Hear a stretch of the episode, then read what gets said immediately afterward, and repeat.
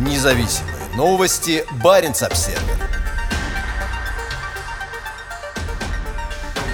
Для военной техники на севере появился новый трансграничный транзитный коридор. Транспортировка через финскую Лапландию произошла всего через несколько часов после того, как норвежский парламент одобрил прием Финляндии и Швеции в НАТО. Традиционно норвежская военная техника, отправляющаяся на учения в самый северный регион страны Финмарк, следует туда и возвращается обратно в крупный гарнизон в Сетермуене и Бардуфосе к югу от Тромсе по европейской автомагистрали Е6. Эта дорога, ведущая вдоль узких фьордов и через горы, уязвима и легко блокируется. Так произошло этой весной, когда из-за паводка в Квенангене рухнул мост, и движение по этому маршруту остановилось почти на неделю. Четверг колонна военной техники, направлявшаяся домой после боевых стрельб «Удар грома», опробовала новый, ранее неиспользованный маршрут через северо-западную оконечность Финляндии. Проверка нового маршрута для переброски военной техники на север оказалась успешной, рассказал Баренц Обсервер официально специальный представитель норвежской армии Рольф Ютерстад. Пересечение границы имело двойное символическое значение, поскольку произошло в то время, когда парламент Норвегии, Стортинг, подавляющим большинством голосов проголосовал в поддержку вступления Швеции и Финляндии в НАТО. Транзит из Финнмарка в лагеря на территории Тромса через Финляндию показывает, что у нас больше возможностей для перевозки военной техники, сказал Ютерстад, добавив, что были опробованы как процедуры пересечения границы, так и новый маршрут между Каутокейна Килписьярви и Скиботном. Это помогает развитию сотрудничества между странами Северной Европы.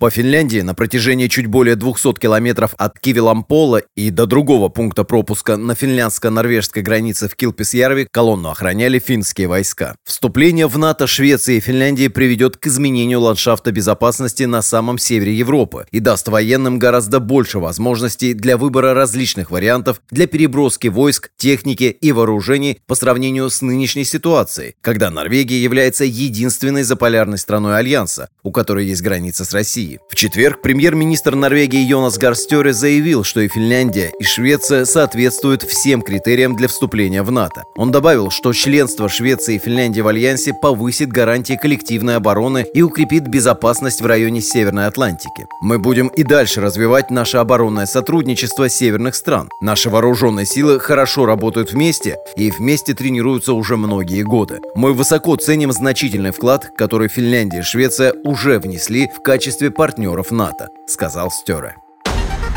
Независимые новости. Барин обседный.